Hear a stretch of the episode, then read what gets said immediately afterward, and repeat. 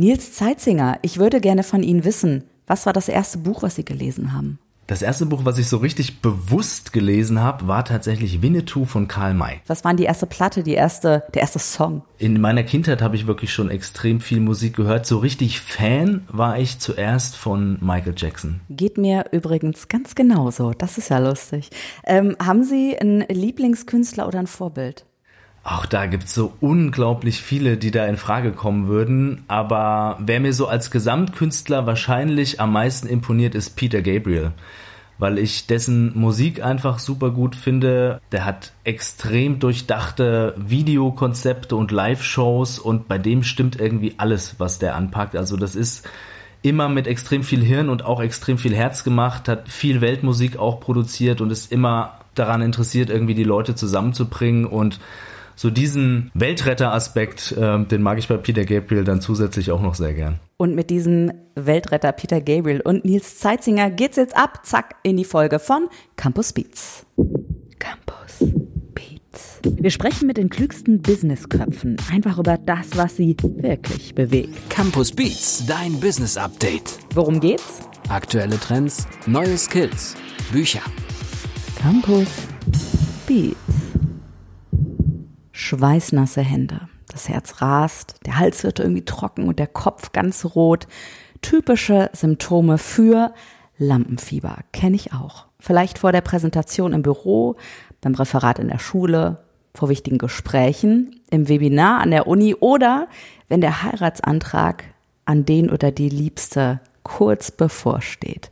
Und damit herzlich willkommen zu Campus Beats, einer ganz besonderen Folge, wie ich finde, weil es geht um Bühnenerfahrungen, es geht ums Sprechen, ums Texten, um äh, Situationen, die wir irgendwie alle kennen. Und wir können am Ende dieser Folge fürs Leben lernen, denn wir wissen dann, wie wir selbstbewusst, souverän und trotzdem noch irgendwie spontan bleiben können in solchen Situationen, die ich gerade beschrieben habe. Mein Name ist Andrea Peters aus dem Campus Beats Podcast Team und mir gegenüber ist einer, der um die 20 Jahre Bühnenerfahrung irgendwie schon hat. Herzlich willkommen, Nils Zeitzinger. Vielen Dank, das ist doch ein sehr schönes Intro. Ganz herzlichen Dank, ich freue mich, dass ich da sein darf. Herr Zeitzinger, Sie sind Publizist, Literatur- und Politikwissenschaftler, freier Texter, Sprecher, Moderator und Rapper. Äh, was eine Combo, wie kommt denn das? Ja, tatsächlich, das hat sich irgendwie ganz organisch so ergeben, kann man sagen. Also äh, nach dem Studium war ich eigentlich erst in der PR-Branche tätig für sieben Jahre, habe eigentlich aber immer gewusst, dass ich irgendwann mal selbstständig meinen Weg gehe. Und dann wurden eigentlich so ein bisschen die Nebenjobs zu den Hauptjobs. Und tatsächlich habe ich heute dann eigentlich dreieinhalb Standbeine, kann man sagen, nämlich das erste ist das Texten, das zweite, ähm, ich bin als Sprecher aktiv für Werbung, Podcasts, Hörbücher. Äh, das dritte ist Moderation für Events und Pressekonferenzen. Und dreieinhalb sage ich deshalb, weil äh, diese Rap-Geschichte eigentlich mehr Kohle kostet, als sie bringt. Aber sie bringt vor allem viel Spaß, denke ich mir, oder? So ist es, so ist es. Bringt super viel genau. Spaß. Und ihr Buch On Stage, wie du jede Rede rockst, von der Präsentation bis zur Performance, erschien im Campus Verlag. Ist das auch irgendwie so ein Standbein, was dazu zählt? Oder ist das mehr so die Lust, auch Wissen und Erfahrung weiterzugeben? Ich sehe mich eigentlich grundsätzlich schon hauptsächlich als Texter bei allen Sachen, die ich mache, weil für alles, was ich mache, ist eigentlich ein guter Text so die Basis. Und natürlich macht das Spaß, Songtexte, Kolumnen, Fachbeiträge zu schreiben, aber es war tatsächlich eigentlich immer so mein Traum, auch Bücher zu schreiben. Und äh, mit On Stage habe ich mir den Traum jetzt erfüllt und ähm, natürlich ist das Buch hauptsächlich dafür da, irgendwie viele Menschen, möglichst viele Menschen an die Hand zu nehmen und ihnen die wichtigsten Tipps und Tricks mit auf den Weg zu geben, wie man eben eine Performance auf der Bühne bestmöglich vorbereitet und dann eben auch absolviert. Ich kann mich noch an meinen allerersten Bühnenauftritt erinnern, also weil wir machen, ich will nicht sagen, wir machen im Kern das Gleiche, sondern wir haben Überschneidungspunkte sozusagen in unserem ähm, Berufsalltag. Und ich kann mich an meinen allerersten Bühnenauftritt erinnern, das war boah, so 2008, 2009 die Ecke muss das irgendwie gewesen sein. Und ich hatte wirklich so diese Klassiker, ne? Also was ich eingangs schon mal erzählt hatte, mir war ganz komisch. Ich habe auch die Nacht richtig schlecht geschlafen. Ich wusste ja auch überhaupt nicht, was mich erwartet. Und als dann der Moment gekommen war, die Musik lief, das Intro und ähm, ich wurde vorgestellt, bin ich auf die Bühne gegangen und habe nichts gemacht. Ich habe mein Mikrofon wieder ausgemacht, ich habe in die Menge geguckt und bin wieder runtergegangen. Und hab ja und hab gesagt, ich kann das nicht, ich kann das nicht, ich kann das nicht. Am Ende konnte ich es dann doch, ich bin wieder hochgegangen, aber das ist so der erste Moment, dieser Schockmoment, der mir irgendwie immer noch manchmal in den Knochen hängt. Was würden Sie so jemandem raten? Äh, vielleicht bin ich nicht die Einzige, der das mal passiert ist. Und wie war Ihr erster Bühnenauftritt? Können Sie sich noch erinnern? Äh, um mit der zweiten Frage anzufangen, ich glaube, mein erster Bühnenauftritt war so mit, ich weiß gar nicht, 12, 13 oder so. In der Schule war das tatsächlich auch eine, eine Rap-Performance. Und ehrlicherweise weiß ich nicht mehr, wie es mir da, es mir da vorging. Also da kann ich mich nicht mehr dran erinnern. Ähm, natürlich hatte ich aber bei ersten Auftritten, die dann kamen, genau auch äh, ähnliche Symptome, sage ich mal. Ich kann mich an den Auftritt erinnern, wo ich das erste Mal mit einer größeren Combo äh, gespielt habe. Und da habe ich den Druck schon gemerkt. Und ich weiß noch heute, dass ich so einen staubtrockenen Mund hatte, nichts essen konnte und habe auch gedacht, oh Gott, das wird überhaupt nichts. Und dann aber ne, durch das Feuer und dann und dann ging das auch gut. Und ich glaube, das ist eben auch eine wichtige Lektion, die man dann in solchen Momenten lernt. Es geht, es geht eigentlich immer, auch wenn man denkt, es geht nicht. Da spielt sich einfach so dermaßen viel im Kopf ab. Und das ist eben auch die Erfahrung über die Jahre und über die Auftritte, die einen dann ruhiger macht, dass man eben weiß, das gehört auch ein Stück weit mit dazu. Und dieses Adrenalin, das braucht man auch zu einem gewissen Grade weil genau das macht uns ja bereit irgendwie auch für Höchstleistung. Wenn das einen übersteigenden Grad hat, also wenn zu viel Adrenalin ist, dann eben auch nicht gut, weil dann haben wir entweder so einen Fluchtreflex oder wir erstarren zur Salzsäule. Was würden Sie mir raten? Also in diesem Moment, ja, gehen wir nochmal zurück in das Jahr 2008, 2009. Hätten Sie da irgendwie einen Tipp für mich gehabt oder so? Ich sag mal, dieser Moment fängt natürlich schon deutlich vorher an. Also das beginnt eben mit der richtigen Vorbereitung. Das heißt, dass man das auch so intensiv gemacht hat, dass man zumindest inhaltlich jetzt erstmal sich so sicher fühlt, dass man nicht Fragen im Kopf hat wie, oh Gott, habe ich meinen Text richtig drauf, habe ich die Abläufe parat und so weiter. Damit fängt es schon mal an, um erstmal inhaltlich sicher zu sein ähm, und bereit für so einen Auftritt. Und wenn man dann genau in dieser Situation ist, dann kann man sich tatsächlich nur positiv und gut zureden, weil die negativen Gedanken kommen von alleine, die positiven muss man aktiv dagegen denken und sich eben in so einer Situation selber runterbringen und sagen, atme tief durch. Und normalerweise ist es ja immer so, dass man dann in, in den Fluss kommt. Und wenn die ersten Sätze raus sind, man ist dann auf der Bühne, kommt man in den Flow rein, ist im besten Falle eben bei seinem Inhalt und nicht mehr so sehr bei sich selbst. Das ist auch was, was ich so als Tipp mal weitergeben kann. Irgendwie Vorbereitung ist alles. Ich weiß immer genau, was ich sage, wenn ich auf die Bühne komme und ich weiß auch genau, was ich sage, wenn ich die Bühne verlasse, sage ich jetzt einfach mal. Also wie reingehen, wie rausgehen. Alles, was dazwischen passiert, da, ich finde, da sollten wir uns auch nicht in ein zu enges Korsett irgendwie drängen, oder? Sondern auch mal Raum für Spontanes so ein bisschen lassen. Definitiv. Also ich glaube, ähm, ich habe bei mir die Erfahrung gemacht, diese Lockerheit kommt automatisch, wenn ich gut vorbereitet bin und wenn ich sicher bin. Weil wenn ich ungefähr weiß, was ich sagen will, ist es auch leichter quasi mal vom Text ab zu, ähm, sich abzusetzen, mal was anderes zu machen. Ich glaube, wenn man sich nur auf seine Spontanität verlässt, dann kann das im Einzelfall eben auch mal richtig in die Hose gehen. Und es gibt Termine, da sollte jedes Wort sitzen. Und die sollte man dann eben auch entsprechend vorbereiten. Aber es sollte eben auch nicht so sein, dass man wie ein Roboter da vorne steht, äh, sondern natürlich sollte man auch selber ein bisschen Spaß im besten Falle bei der Sache entwickeln. Und der kommt eben auch nur, wenn man sich gut fühlt, wenn man sich sicher fühlt und bewegt sich dann auch einigermaßen selbstverständlich da auf der mhm. Bühne. Es gibt einige, die sagen, ja, das ist so eine Typsache, man muss eine Rampensau sein. Natürlich ist alles irgendwo ein Stück weit Typsache im Leben. Man hat Veranlagungen für bestimmte Dinge, dem einen fallen bestimmte Sachen leichter als dem anderen. Das ist so und trotzdem bin ich fest davon überzeugt, dass man ein sehr guter Redner auf der Bühne sein kann, selbst wenn man das heute vielleicht von sich selber noch nicht denkt. Ich glaube, der größere Teil ist da tatsächlich die Übung, das Training, als zu sagen, ich habe es von Natur aus drauf. Und dafür sprechen ja auch sehr viele Beispiele, auch einige, die ich in dem Buch anspreche. Weil in dem Buch ist ja oft die Analogie zu den größten Pop- und Rockstars quasi der Geschichte, die ihre persönlichen Erfahrungen teilen. Und da gibt's so extrem viele Beispiele auch von eigentlich sehr schüchternen Persönlichkeiten, die dann aber auf der Bühne ein Feuerwerk ab, abbrennen. Ja? Also ja. Michael Jackson, Freddie Mercury fallen mir da als allererstes ein. Gerne Beispiele, her damit. Sie kennen die Anekdoten. Also ich habe sie gelesen, aber ich will sie hören.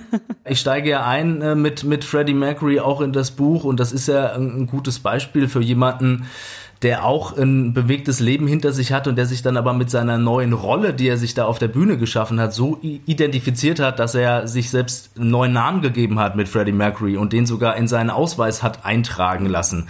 Der war aber vorher natürlich auch aus einem sehr bürgerlichen Umfeld und ein ganz anderer Typ. Und da gibt's viele Beispiele. Und ich glaube eben, man sollte sich nicht einreden, ach, dafür bin ich nicht gemacht und das kann ich nicht, sondern sagen, ran an den Speck, ich trainiere das, ich bereite mich vor und dann wird möglicherweise so schnell noch kein Freddie Mercury aus jemandem, aber ein sehr guter Redner allemal ein guter Redner ist eigentlich ein gutes Stichwort, weil Sie beschreiben ja auch in Ihrem Buch, ähm, wie so das Spielen mit Wörtern gelingen kann. Ja, also ähm, zum Beispiel, ich habe mir aufgeschrieben, Kiss-Bassist Gene Simmons liebte es zu lesen. Ja, ich meine, Natürlich sind mir diese Passagen aufgefallen. Ich liebe es auch zu lesen. Oder Debbie Harry von der Band Blondie hat in jeder freien Minute ein Buch vor der Nase gehabt.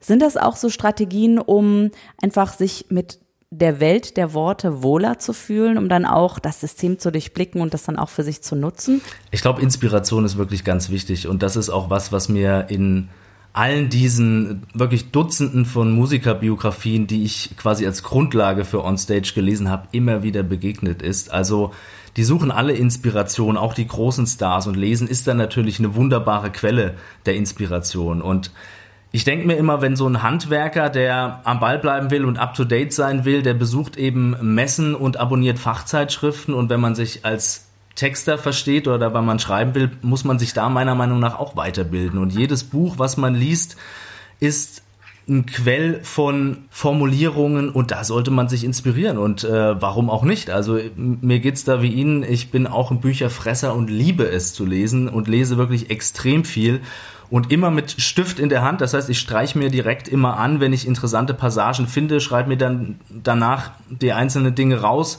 und habe da so viel schon wiederverwenden können, was ich dann in einem anderen Zusammenhang gebrauchen kann.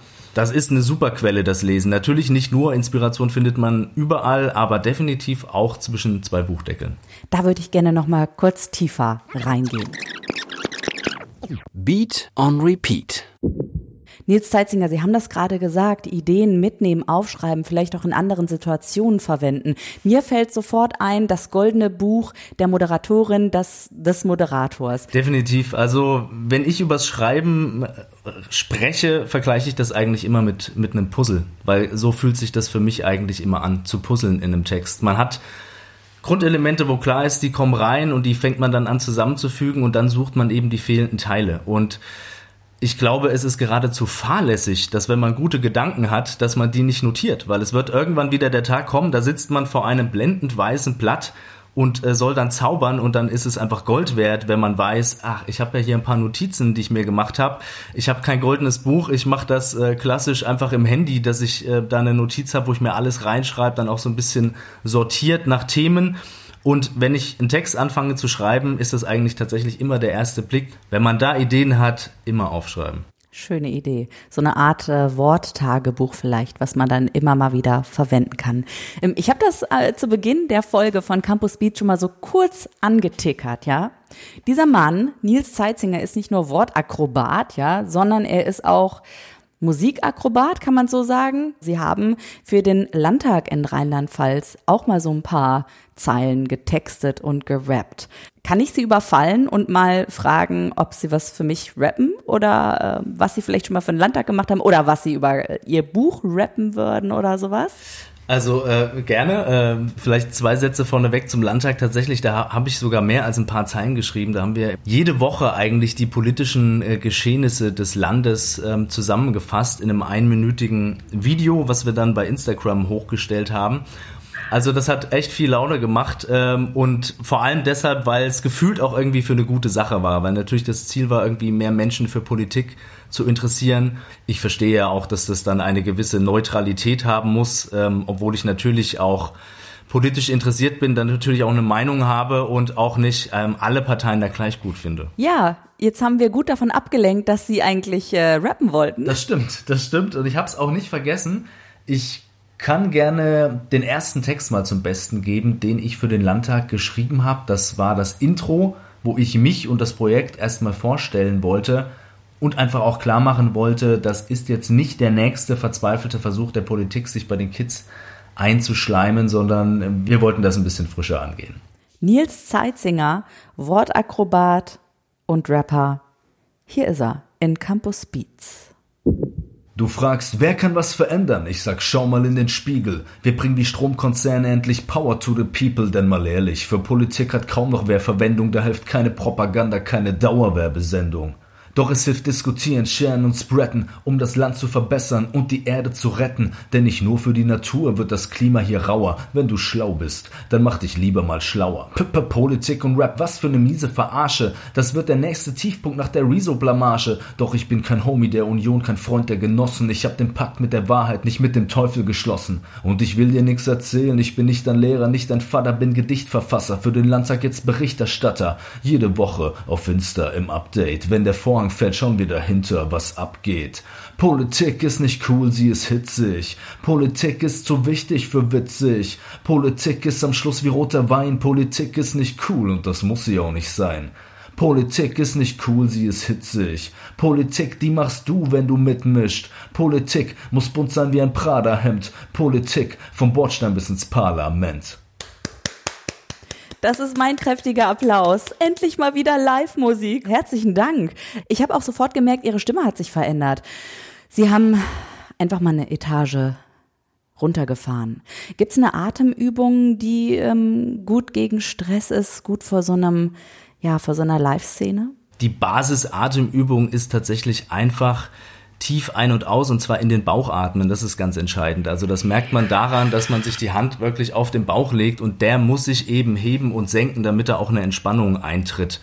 Und wem das schwerfällt, ähm, wer da vielleicht nicht so in der Übung ist, was gut geht, ist tatsächlich sich einfach auf den Rücken legen und dann die Hand auf den Bauch und dann merkt man das viel mehr auch mit dem Bauch und es geht einfacher, weil beim Schlafen zum Beispiel atmen wir natürlich, aber dann, wenn wir wach sind und sollen funktionieren, dann eignen wir uns plötzlich irgendwie quasi eine unnatürliche Atemweise an. Wo eigentlich hin mit den Händen auf so einer Bühne? Oder bei einer wichtigen Präsentation oder so? Wenn beide Hände frei sind, ist eigentlich die Grundposition die folgende, dass man mit den Fingern der rechten Hand den Daumen der linken Hand umfasst und dann kann man die Finger der linken Hand auf dem Handrücken der rechten Hand ablegen. Ja, und diese verschränkten Hände, sage ich mal, positioniert man dann auf Gürtelhöhe. Ja, so ähnlich wie man das von Frau Merkel kennt mit ihrer Raute. Ja, warum? Weil das Ruhe und Sicherheit ausstrahlt. Und den Raum, den wir zur Verfügung haben, natürlich dann auch bitte nutzen. Dieser Tipp kommt natürlich aus on stage, wie du jede Rede rockst, von der Präsentation bis zur Performance.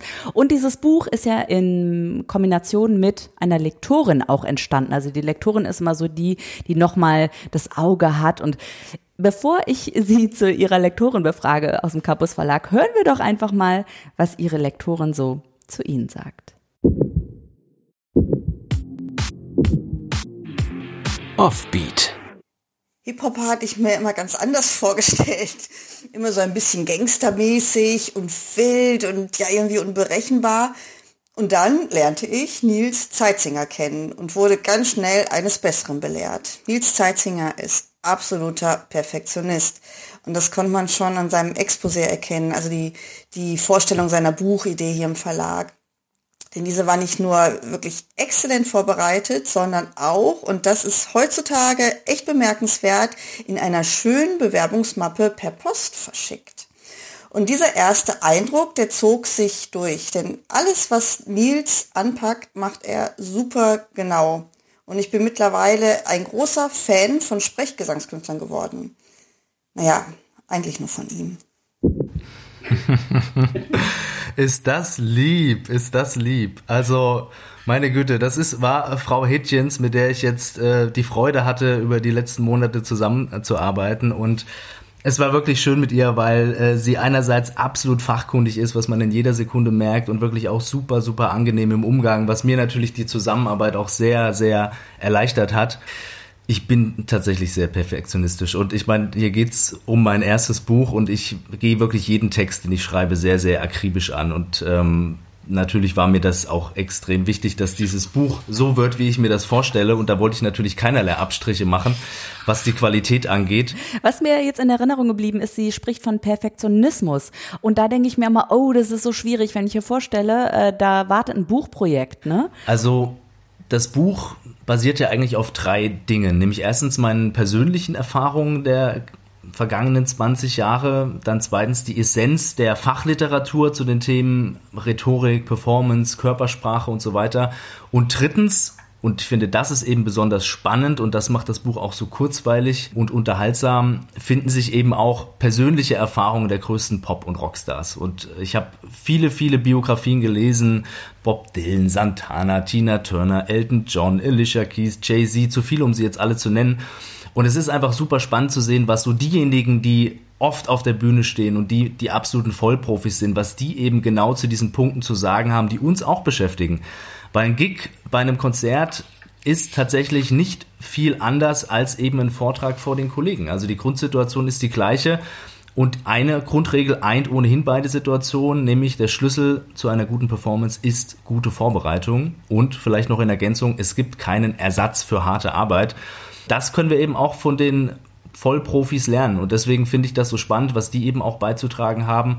Und ich glaube, diese Ausflüge in die Musikwelt machen das Buch äh, besonders und heben es dann im Zweifel auch von klassischen Ratgebern ab. Absolut. Also ähm, ich habe auch beim Lesen wirklich gemerkt, da hat jemand geschrieben, der sich nicht nur mit Worten auskennt, sondern auch eben die Musik sehr, sehr liebt.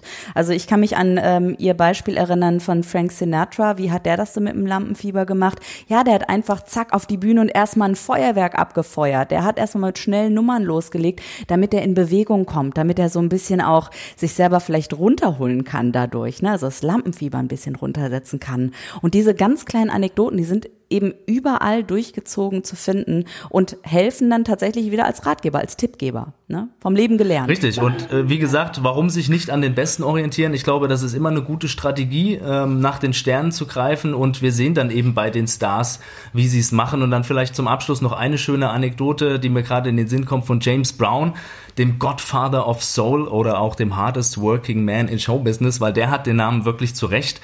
Der hat äh, geackert wie kein zweiter und ähm, hat im Jahr zu Hochzeiten 350 Gigs gespielt, also ungefähr jeden Tag einen Auftritt.